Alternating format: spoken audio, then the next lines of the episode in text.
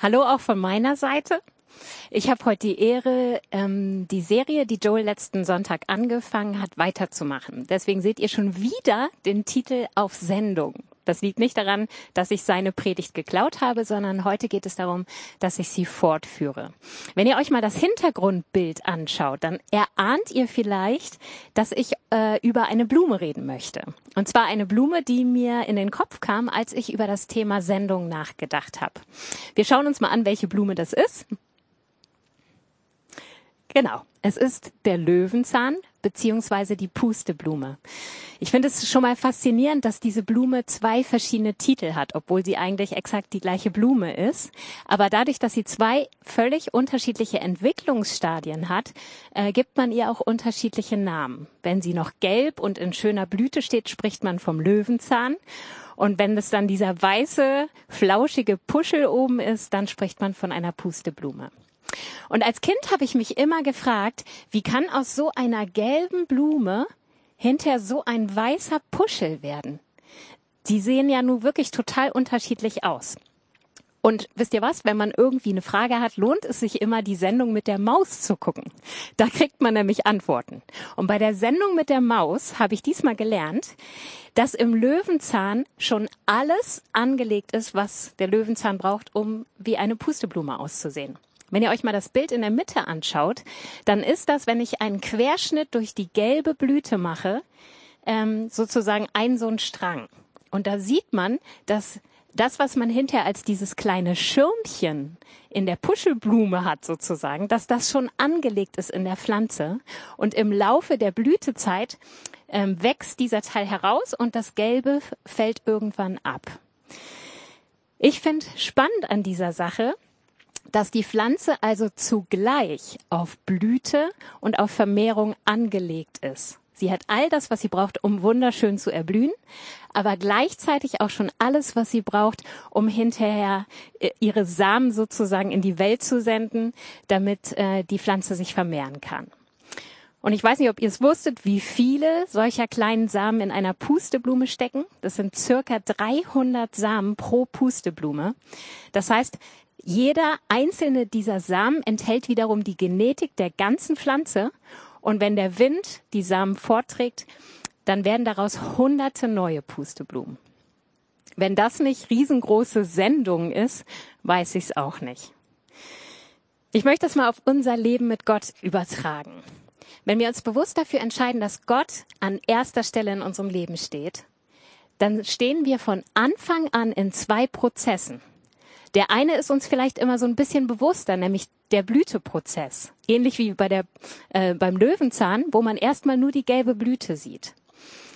Das heißt, wenn wir annehmen, was Jesus am Kreuz für uns getan hat, dann verspricht er uns Freiheit.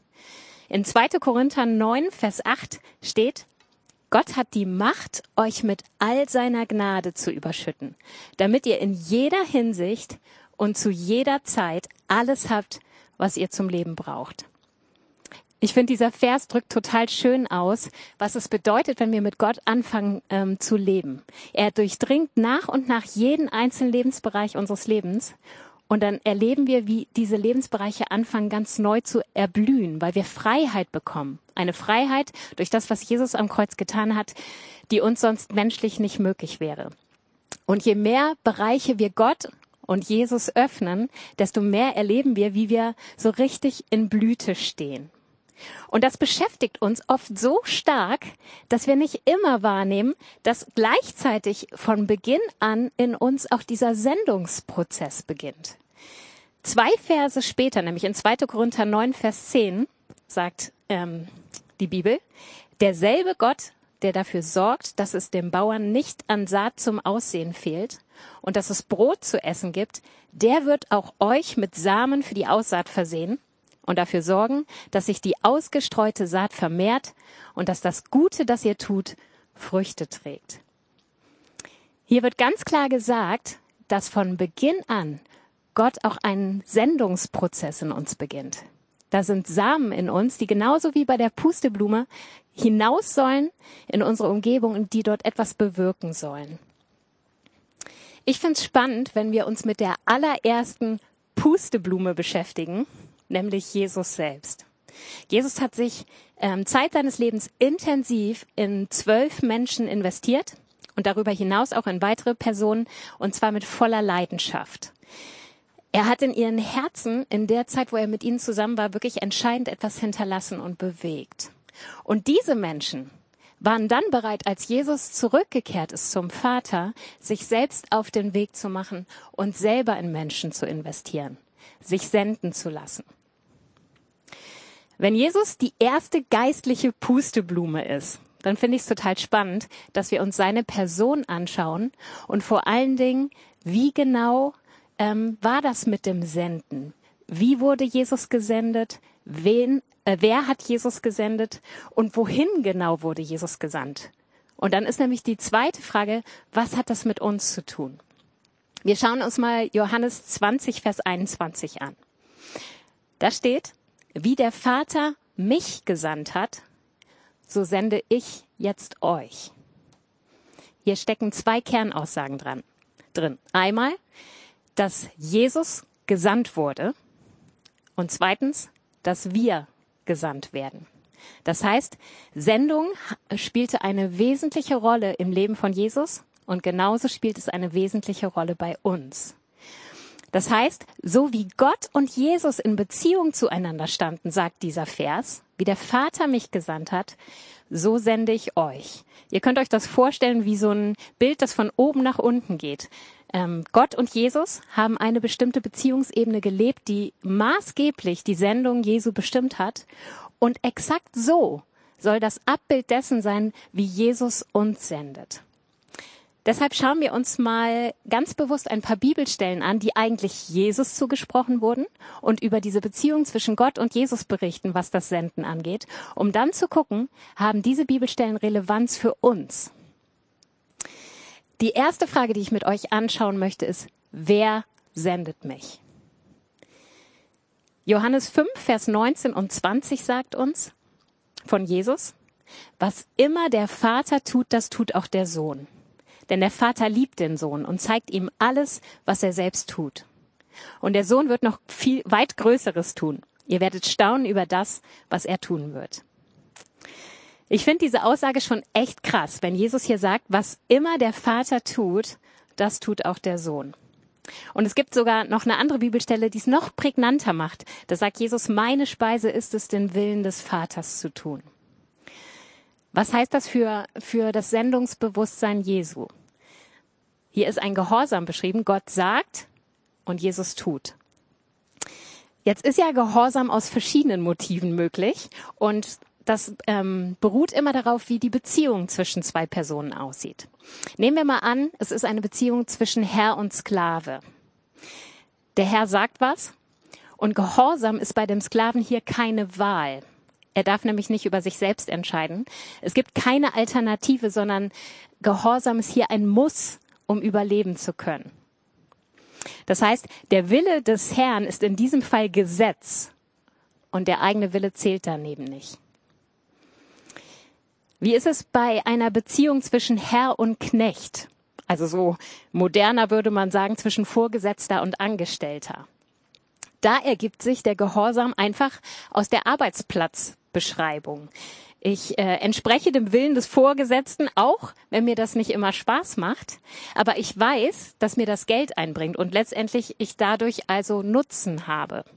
Ähm, das ist so ein bisschen Kosten-Nutzen-Rechnung. Ich tue die Dinge, auch wenn ich sie nicht immer toll finde, aber ich weiß, dass es mir persönlich dann hinterher auch nützt. Das sind interessante Motive für Gehorsam, aber beide Formen dieser Beziehung schließt Jesus ganz bewusst aus, wenn es darum geht, welche Beziehung er zum Vater hatte.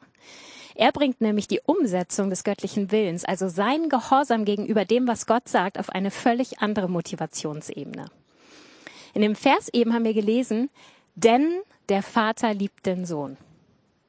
Hier geht es also um eine Herzensbeziehung zwischen einem Vater und seinem Sohn. Und das ist die Beziehung, die Jesus definiert zwischen sich und Gott. Und sein Gehorsam resultiert hier nicht aus Zwang oder aus Pflichtgefühl oder aus ähm, der Sucht nach eigenem Nutzen daraus, sondern es ist ein, eine, ein Gehorsam, weil er sich geliebt fühlt, weil er weiß, dass der Vater ihn durch und durch liebt und weil der Vater sein Herz mit ihm teilt. Und Jesus ist es wichtig, dem Herzen Gottes zu folgen. Was sagt Jesus über unsere Beziehung zu ihm? Johannes 15, Vers 15. Ich nenne euch Freunde und nicht mehr Diener, denn ein Diener weiß nicht, was sein Herr tut. Ich aber habe euch alles mitgeteilt, was ich von meinem Vater gehört habe. Ich finde es so cool, dass Jesus auch für uns das ganz deutlich macht. Wir haben keine Beziehung, ähm, wie sie ein Herr mit seinem Diener hat. Wir müssen nicht gehorchen, weil es uns Nutzen bringt oder weil ähm, Jesus unser Wille nicht wichtig ist, sondern wir reagieren aus einer Freundschaft, aus einer Liebesbeziehung. Das heißt, wenn ähm, mein Sendungsbewusstsein motiviert wird durch diese Tatsache, dass ich weiß, ich werde geliebt von Jesus und dass ich weiß, dass es eine Herzensbeziehung zwischen uns ist, dann ist das eine ganz andere Motivation, mich senden zu lassen. Wenn ich weiß, was Gott auf dem Herzen liegt und wenn es mir wichtig ist, das umzusetzen, was auf seinem Herzen liegt, dann gibt mir das einen besonderen Antrieb, ihm zu folgen. Das heißt, die gleiche Liebe, die der Vater für den Sohn hat, soll uns Antrieb sein, dorthin zu gehen, wohin Gott uns sendet und das zu tun, was auf seinem Herzen brennt. Das heißt, die Frage, wer uns sendet, sendet, ist entscheidend wichtig dafür, ob wir uns senden lassen wollen. Und ich möchte uns nochmal bewusst machen, Sendung ist keine Strafe ja, oder Tyrannei. Manchmal empfinden wir das so, oh nein, und jetzt muss ich auch noch anderen irgendwie von Jesus erzählen. Das fühlt sich manchmal wie so eine Strafe an oder auch wie so eine Bewährungsprobe. Also das muss ich jetzt bestehen, sonst ist Gott nicht mit mir zufrieden, ja? Aber das ist es beides nicht. Sendung ist eine Herzensangelegenheit zwischen Gott und mir. Und für mich bedeutet das eine völlig andere Bereitschaft, Gott wirklich zu folgen. Ich habe mal eine Predigt gehört von Hartwig Henkel und er ist da drin super ehrlich gewesen. Er hat erzählt, dass er immer irgendwie morgens im Bus gestiegen ist und dann wusste er schon von draußen, oh nein, jetzt muss ich rein und ich muss mit dem Busfahrer reden oder mit irgendeinem Fahrgast und ich muss dem von Jesus erzählen. Und er meinte, er ist immer mit so einem negativen Gefühl in diesen Bus eingestiegen, weil der Druck so groß war, dieses Sendungsbewusstsein, ich muss das jetzt tun. Und ehrlich gesagt habe ich, als ich die Predigt gehört habe, mich genauso gefühlt. Ich konnte mich an x Situationen erinnern, wo ich mit genau dem gleichen Druck irgendwie auf einer Feier von Leuten war ähm, oder in einen Raum hineingekommen bin und schon gedacht habe, oh, wem soll ich jetzt hier noch von Jesus erzählen? Irgendwann habe ich gemerkt, dass das überhaupt nicht das ist, was Gott will. Und ich habe begonnen, morgens zu beten im Auto, wenn ich auf der Autofahrt war. Gott, was liegt dir heute auf dem Herzen? Was ist auf deinem Herzen so wichtig, ähm, dass du es auf mein Herz legen willst, weil wir diese Herz-zu-Herz-Beziehung haben. Und das war für mich so eine Befreiung, weil ich merken durfte, dass da kein Zwang mehr hinter ist, sondern plötzlich hat Gott mich berührt mit seinen Leidenschaften und es wurde zu meiner Leidenschaft, auch wenn es nicht immer einfach war, es dann umzusetzen. Das heißt, die Frage, wer sendet mich, ist entscheidend wichtig für alles, was danach kommt. Eine zweite Frage. Wie werde ich gesandt? Wir schauen uns nochmal die Beziehung zwischen Jesus und Gott an. In Johannes 5, Vers 19 steht, der Sohn, also Jesus, kann nichts von sich selbst aus tun. Er tut nur, was er den Vater tun sieht. Was immer der Vater tut, das tut auch der Sohn. Das ist spannend, wenn über Jesus selbst, dem Sohn Gottes, gesagt wird, er kann nichts von sich selbst aus tun.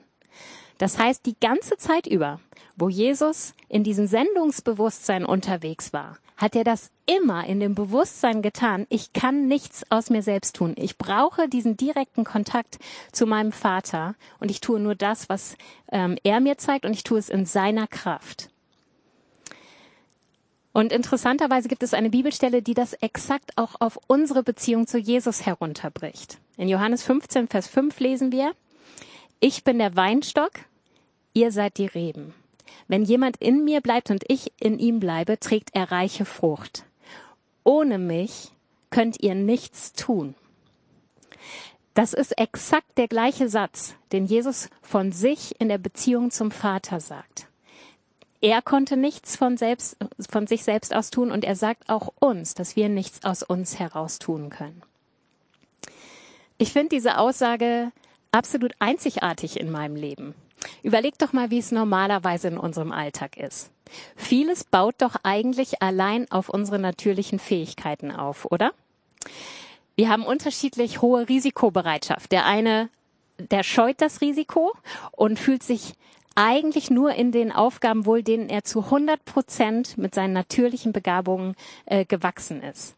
Andere haben vielleicht ein bisschen mehr Risikobereitschaft und trauen sich auch mal in Bereiche, wo sie zum Teil wirklich die Begabung haben, aber sich zum Teil auch herausfordern lassen müssen. Aber eigentlich geht es doch immer darum, dass wir Dinge ausfüllen, die wir auch können. Also meine Schulleitung zum Beispiel würde niemals eine Chorklasse nehmen und würde sie einer Lehrerin geben, die keine Musik studiert hat und die am besten nicht mal singen kann. Das wäre einfach eine komplette Überforderung und würde auch gar keinen Sinn machen, sondern sie nimmt natürlich jemanden, der sowohl die Begabung als auch die Ausbildung dafür hat. So sieht es in unserem normalen Leben aus. Wie ist es bei Gott? Gottes Aufgaben für uns sind spannenderweise in jedem Bereich unseres Lebens immer eine Nummer zu groß.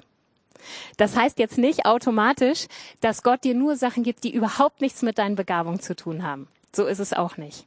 Aber wann immer Gott dich sendet, wird es einen kleinen Teil geben, der dich so sehr herausfordert, dass du denkst, das kann ich nicht alleine. Das geht nicht. Und wisst ihr was? Gott macht das nicht, um uns zu demütigen, so nach dem Motto, so, ich stell dich jetzt mal bloß, probier das mal und dann siehst du mal, dass du sowieso scheiterst. Sondern er möchte, dass ich mich dieser Abhängigkeit von ihm jederzeit bewusst bin. Und warum? Nicht, weil er ein machtgieriger Herrscher ist, der irgendwie darin lebt und atmet, dass, äh, dass ich irgendwie abhängig von ihm bin und der nicht seine Befriedigung darin sucht, dass Leute von ihm abhängig sind, sondern, und das ist das Spannende, weil er Dinge ähm, in mir hervorrufen will, die größer sind als meine natürlichen Fähigkeiten. Er möchte mir die Dinge schenken und die Dinge möglich machen für mich, die mir rein menschlich niemals möglich wären. Und das sind übernatürliche Dinge. Hier kommen wir wirklich in das hinein, was Gott hinzutut zu dem, was wir menschlich zu geben haben. Und auch das wird von äh, uns gesagt in der Bibel. In Johannes 14, Vers 12, den Vers habe ich euch nicht mitgebracht, könnt ihr nochmal nachlesen. Da sagt Jesus, dass wir auch größere Dinge tun werden als er. Und das steht im Zusammenhang mit dem Heiligen Geist, der in diesem Kapitel ähm, beschrieben wird und von dem gesagt wird, dass er kommen wird, um uns zu helfen. Und der Heilige Geist ist die Quelle von Gottes übernatürlichem Handeln in uns da denken wir ziemlich oft drüber nach, aber auch in dem Handeln durch uns an anderen Menschen. Überall da, wo Jesus uns sendet, spielt dieser übernatürliche Aspekt eine total wichtige Rolle, wenn wir ihm den Raum geben. Und den Raum geben wir nur dann, wenn uns bewusst ist, dass wir nichts ohne Gott können. Und ich glaube, der Hauptgrund, den, ähm, dass wir Angst empfinden, wenn Gott uns in bestimmte Situationen sendet, ist, dass wir immer auf unsere natürlichen Möglichkeiten schauen. Und dass wir in den Momenten gar nicht danach suchen oder streben, dass Gott Raum kriegt für das übernatürliche Handeln durch seinen Heiligen Geist. Ich kann mich erinnern, dass ich vor Jahren mal in einem Workshop saß und den hat äh, jemand gehalten, der aus Bad Gandersheim kam und ich fand es total spannend, was der erzählt hat. Er brachte Beispiele, wie er zum Beispiel sich in den Zug gesetzt hat und plötzlich fing sein Herz an zu bommern. Er saß neben irgendeiner fremden Person und dann hat Gott über diese fremde Person zu ihm gesprochen und hat ihm Dinge gezeigt, obwohl er diese Person gar nicht kannte. Und dann hat Gott ihn aufgefordert innerlich und jetzt spricht die Person darauf an. Und dann hat der Bombendinger da erzählt, wie das immer zu 100 Prozent passte und die Person erstmal total überrascht, oft überführt und immer total berührt war. Und wie das wirklich zu einem ganz tiefen Gespräch und dann im Endeffekt auch oft zu einem Gebet geführt hat, weil ähm, die Person gemerkt hat, da ist ein Gott, der sich wirklich für mich interessiert. Und in diesem Workshop saß ich und ich merkte, Sendung kann richtig Spaß machen, wenn ich nicht nur auf meine natürlichen Fähigkeiten baue, sondern wenn ich dem Heiligen Geist den Raum gebe, übernatürlich durch mich zu handeln. Und so habe ich begonnen, die Geistesgaben, die der Heilige Geist uns schenken will, als Sendungstools zu sehen. Ja, die stellt uns Gott nicht nur zur Verfügung, damit wir hier in Gottesdiensten irgendwie nett zusammen feiern können, sondern es sind auch Tools, die Gott uns gibt durch den Heiligen Geist, damit wir, wenn wir gesendet werden von ihm, wirklich übernatürliche Handlungen erleben können. Und es ist kein Witz von Gott oder nicht irgendwie dahergesagt, wenn er sagt, uns sollen Zeichen und Wunder begleiten. Überlegt mal, welche Geistesgaben der Heilige Geist schenkt. Wunder, Heilung, prophetische Worte, so wie ich das auch in diesem Workshop gehört habe, dass du plötzlich Dinge über jemanden weißt oder weißt, wie du beten sollst für diese Person, ohne sie näher zu kennen. Ich ähm, habe, seitdem ich mich danach ausgestreckt habe, viele solche Erlebnisse gemacht. Und ich bin jedes Mal wieder total berührt davon, ähm, was Gott dadurch bei anderen Menschen auslösen kann. Das ist total herausfordernd. Ich erinnere mich an eine Situation, wie ich mit einer ähm, Bekannten zusammen essen war. Wir kennen uns eigentlich durch den Sport und haben so privat jetzt noch uns noch nicht so oft getroffen. Und wir saßen da und beim Essen kamen wir ins Gespräch und dann fiel von ihr ein Nebensatz. Und ich merkte an dem Nebensatz, da ging es um eine Verletzung in ihrem Herzen, die sie tief getroffen hat. Sie ist nicht näher darauf rein, äh, eingegangen, aber ich spürte, diese Verletzung hat bei ihr echt Spuren hinterlassen. Weil es aber gar nicht unser wirkliches äh, Thema war und das nur so im Nebensatz kam, bin ich da nicht weiter drauf eingegangen. Und ich weiß, ich äh, kam nach Hause und es war ähm, zu Bett geht Zeit, ich habe mich schon fertig gemacht und plötzlich ähm, merkte ich, wie Gott zu mir spricht und sagt, ich habe dazu was zu sagen, zu, zu diesem Nebensatz. Und dann dachte ich, ja, okay, dann, dann sag mal was. Und dann hat Gott mir ein Bild gezeigt. Und das Bild hat mir ganz viel erklärt, was hinter diesem einen oberflächlichen Satz steckte. Und ich spürte, ach Mensch, das könnte der Grund für die Verletzung sein. Das und das ist wahrscheinlich geschehen und das hat das an Spuren hinterlassen.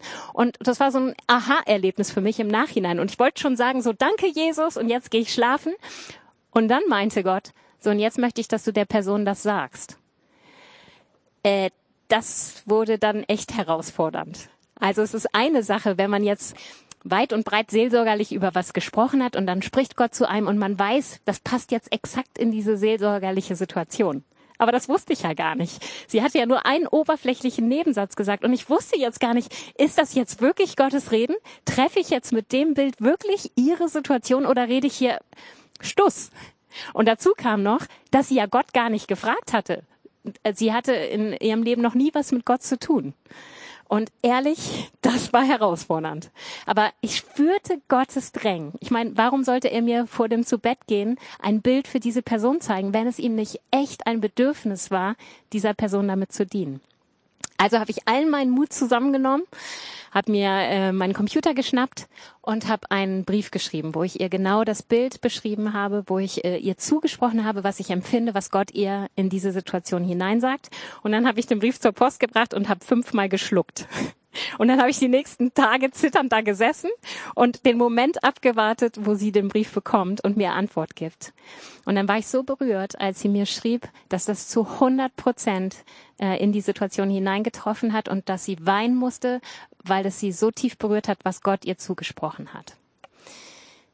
Ich möchte uns wirklich ermutigen, dass wir neu verstehen, dass da eine Quelle an Übernatürlichem auf uns wartet, wenn wir verstehen, was es heißt, ohne mich könnt ihr nichts tun. Eine dritte Frage habe ich noch. Wohin sendet Jesus mich? Was sagt er über sich selbst? Johannes 14, Vers 9. Wer mich gesehen hat, hat den Vater gesehen. Das ist eine sehr spannende Aussage, die wiederum auch interessanterweise auf uns bezogen wird. In 2. Korinther 3, Vers 18 steht, indem wir das Ebenbild des Herrn anschauen, wird unser ganzes Wesen so umgestaltet, dass wir ihm immer ähnlicher werden und immer mehr Anteil an seiner Herrlichkeit bekommen. Diese Umgestaltung ist das Werk des Herrn. Sie ist das Werk seines Geistes. Hier drin steht tatsächlich, unser Wesen wird so umgestaltet, dass wir Jesus immer ähnlicher werden. Das ist der Hammer, oder? Wir können also mit Fug und Recht sagen, wer mich sieht, also wer Tanja sieht, der sieht den Vater. Das ist eine krasse Aussage, oder? Vielleicht geht's euch ähnlich wie, wie mir. Irgendwie hat man ein bisschen Probleme mit dieser Aussage. Ich möchte euch aber mal in das hineinnehmen, was mir in letzter Zeit bezüglich dieser Aussage wichtig geworden ist. Was bedeutet eigentlich, dass wenn jemand mich sieht, habe ich mir überlegen, überlegt. Und dann fiel mir ein, in meinem direkten Umfeld gibt es so viele Menschen, die speziell mich sehen. Und damit meine ich jetzt nicht nur das rein visuelle Sehen, sondern auch in der Bedeutung von wahrnehmen, die mich kennen, die mich schätzen und verstehen und die mich lieb gewonnen haben, einfach weil ich so bin, wie ich bin. Und auf dieser Basis bedeutet Sehen dann auch für diese Person, dass sie mir Respekt entgegenbringen und dass sie mir eine Stimme in ihrem Leben zusprechen. Meine Meinung ist ihnen wichtig. Das alles steckt da drin, wenn man sagt, Leute sehen mich in meinem Umfeld. Überleg mal für dich, wer in deinem direkten Umfeld sieht und schätzt dich in dieser Weise, einfach weil du genauso bist, wie du bist. In deiner Familie, Freunde, Arbeitskollegen, vielleicht Nachbarn, wo hast du solche Beziehungen, wo du gesehen und geschätzt wirst und wo du einfach durch deine Art und Weise eine Stimme im Leben dieser Personen hast? Ich habe euch mal was mitgebracht. Dieses bunte Ding ist mein Schlüsselbund. Und hier sind jede Menge Schlüssel dran. Und jeder dieser Schlüssel passt zu einer besonderen Tür. Und wenn ich den Schlüssel vergesse zu Hause, dann habe ich in der Schule ein echtes Problem, denn dann stehe ich vor verschlossenen Türen und muss immer andere Kollegen fragen. Das heißt, um diese Türen aufzumachen, ist der Schlüssel immens wichtig und ich brauche diesen Schlüsselbund und deswegen hängt hier auch so viel dran, weil ich leider die Angewohnheit habe, ihn überall zu vergessen. Ich habe so ein bisschen das Empfinden, ähm, dass Gott uns mit Beginn unserer Beziehung zu ihm solch einen Schlüsselbund in die Hand gibt solch einen Schlüsselbund, mit dem er uns lossendet. Und jeder einzelne geistliche Schlüssel daran ist ein Schlüssel zu einem Herzen bei den Menschen, die in meinem direkten Umfeld sind. All die Menschen, von denen ich eben geredet habe, die dich richtig sehen und schätzen. Zu deren Herzen hast du allein schon durch deine natürliche Art und Weise, durch deine Persönlichkeit von Gott eine einzigartige Chance bekommen, ihre Herzen aufzuschließen und wirklich Einfluss zu nehmen auf ihr Leben. Und ähm, wie cool ist es, wenn wir schon alleine aus unseren natürlichen Möglichkeiten Menschen haben, die weit offener sind als andere einfach weil sie mit uns in ähm, freundschaftlicher Beziehung sind. Und ich habe begonnen, wirklich darum zu ringen, dass Gott diese natürlichen Schlüssel zum Herzen von bestimmten Menschen in meinem Umfeld nimmt und daraus wirklich auch geistliche Schlüssel macht. Schlüssel, die er nochmal zusätzlich gebraucht, um in den Herzen seinen Samen zu säen. Und so bete ich ernsthaft darum und ich proklamiere es auch, Gott, ich möchte, dass wer mich sieht, wer Tanja sieht, dass der in mir das Wesen Gottes sieht.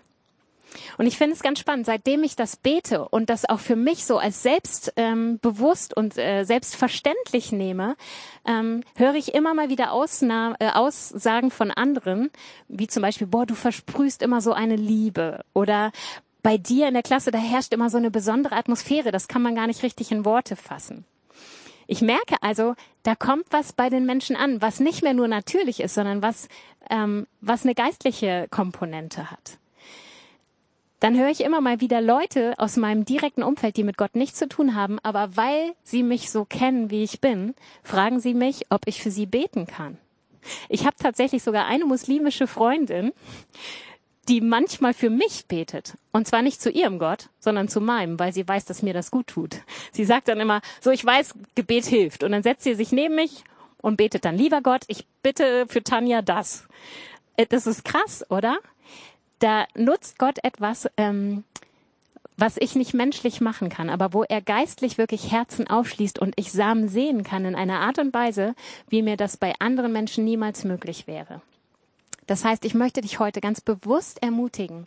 Schau dein Umfeld an, dein direktes Umfeld. Welche Schlüssel zu den Herzen von bestimmten Menschen hat Gott dir gegeben? Wo kann er dich in besonderer Weise senden? Und dann sei ähm, dir bewusst, dass er dir sein Herzensanliegen für diese Person auch offenbaren möchte. Ich fasse noch einmal kurz zusammen. Von Beginn an sind wir in zwei Prozessen in unserem Herzen. Wir blühen und Gott arbeitet daran, dass wir immer schöner erblühen, aber gleichzeitig sind wir auch für Sendung und Multiplikation geschaffen und das ist von Beginn an in uns angelegt. Und unsere Ängste in Bezug auf Sendung werden immer kleiner werden, je mehr wir verstehen, so zu leben, wie Gott und Jesus das gelebt haben. Wir dürfen Jesus genau so folgen, wie er dem Vater gefolgt ist. Mach dir bewusst, wer dich sendet. Gott sendet dich. Und zwar aus einer Liebesbeziehung heraus.